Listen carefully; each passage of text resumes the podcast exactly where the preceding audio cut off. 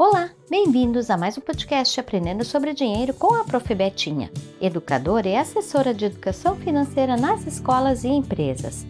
Neste episódio falaremos sobre empreendedorismo, principalmente do microempreendedor individual, conhecido pela sigla MEI. A decisão de abrir o próprio negócio deve ser muito bem planejada, pois durante essa caminhada provavelmente surgirão desafios e é melhor estar preparado para superá-los com tranquilidade. Se você já possui MEI há mais tempo, esse período do ano é um bom momento para avaliar sua trajetória. Um ponto muito importante é o ramo no qual você quer empreender ou já empreendeu.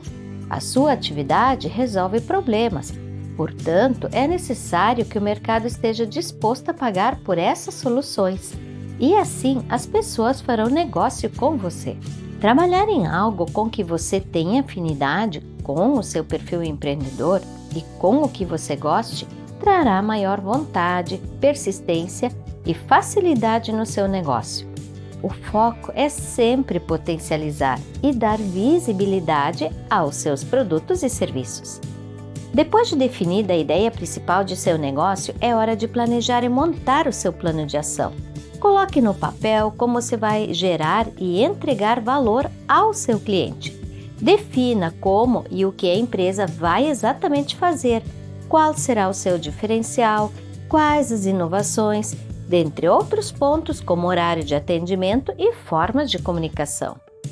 Então chega a etapa de validação, ou seja, o ideal é testar se a sua ideia vai dar certo Realize experiências com clientes através de seus produtos ou serviços.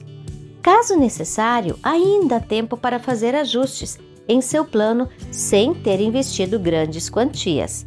Tente avaliar de forma rápida, pois assim vai economizar tempo, dinheiro e evitará frustrações. Após estar com o seu negócio rodando, é hora de formalizar a sua atividade. Caso seu negócio se enquadre nos requisitos e não vá ultrapassar o faturamento anual de 81 mil reais, o MEI é uma ótima opção para começar. Para se formalizar é bem simples, basta seguir o passo a passo no site do governo, gov.br, e obterá seu CNPJ no mesmo dia. Como MEI, há algumas obrigações que devem ser observadas. 1. Um, pagar a contribuição mensal DAS, que é a taxa para que o empreendedor mantenha seus direitos e benefícios. Se você trabalhar com comércio e serviços, por exemplo, contribuirá mensalmente com R$ 66,60. 2. Entregar anualmente a declaração de faturamento da CIMEI.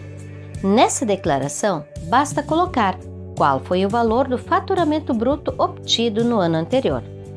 3 manter controle mensal de faturamento para celebrar as conquistas. 4. Emitir notas fiscais para pessoas jurídicas, ou seja, quando vende ou presta algum serviço para uma pessoa jurídica.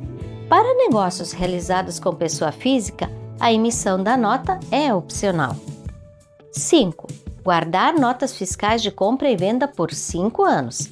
6 realizar os recolhimentos obrigatórios caso possuam um funcionário. Atualmente, o limite do faturamento do MEI é de 81 mil reais anuais. Deve-se atentar que no ano de abertura esse limite será proporcional à quantidade de meses em que atuar. Se, por exemplo, você abrir a empresa em outubro, deve levar em consideração a média de faturamento de R$ 6.750 mensais. Sendo assim, outubro, novembro e dezembro, três meses, totalizando R$ 20.250. Apesar da obrigação de declarar apenas o faturamento bruto de sua empresa, esse não é o ponto mais importante a ser observado. Você é o dono e deve fazer a gestão de seus recursos, analisar as entradas e saídas, visar redução de custos, controlar estoques, aumentar seu faturamento e, consequentemente, aumentar o seu lucro. Além disso, é importante ter planos de expansão para que seu negócio cresça ainda mais. Uma dica valiosa é analisar seus números caso ainda não o faça. O final do ano está próximo. Some seu faturamento desde janeiro e veja em qual valor está no momento. Se ultrapassar, possivelmente a empresa terá que migrar para outra categoria. É preciso revisitar a jornada do seu MEI, ter rigor no controle financeiro destas entradas e saídas, ter previsão de quanto dinheiro vai gastar ou receber nos próximos meses. Alguns custos já podem ser previstos, portanto, esteja preparado.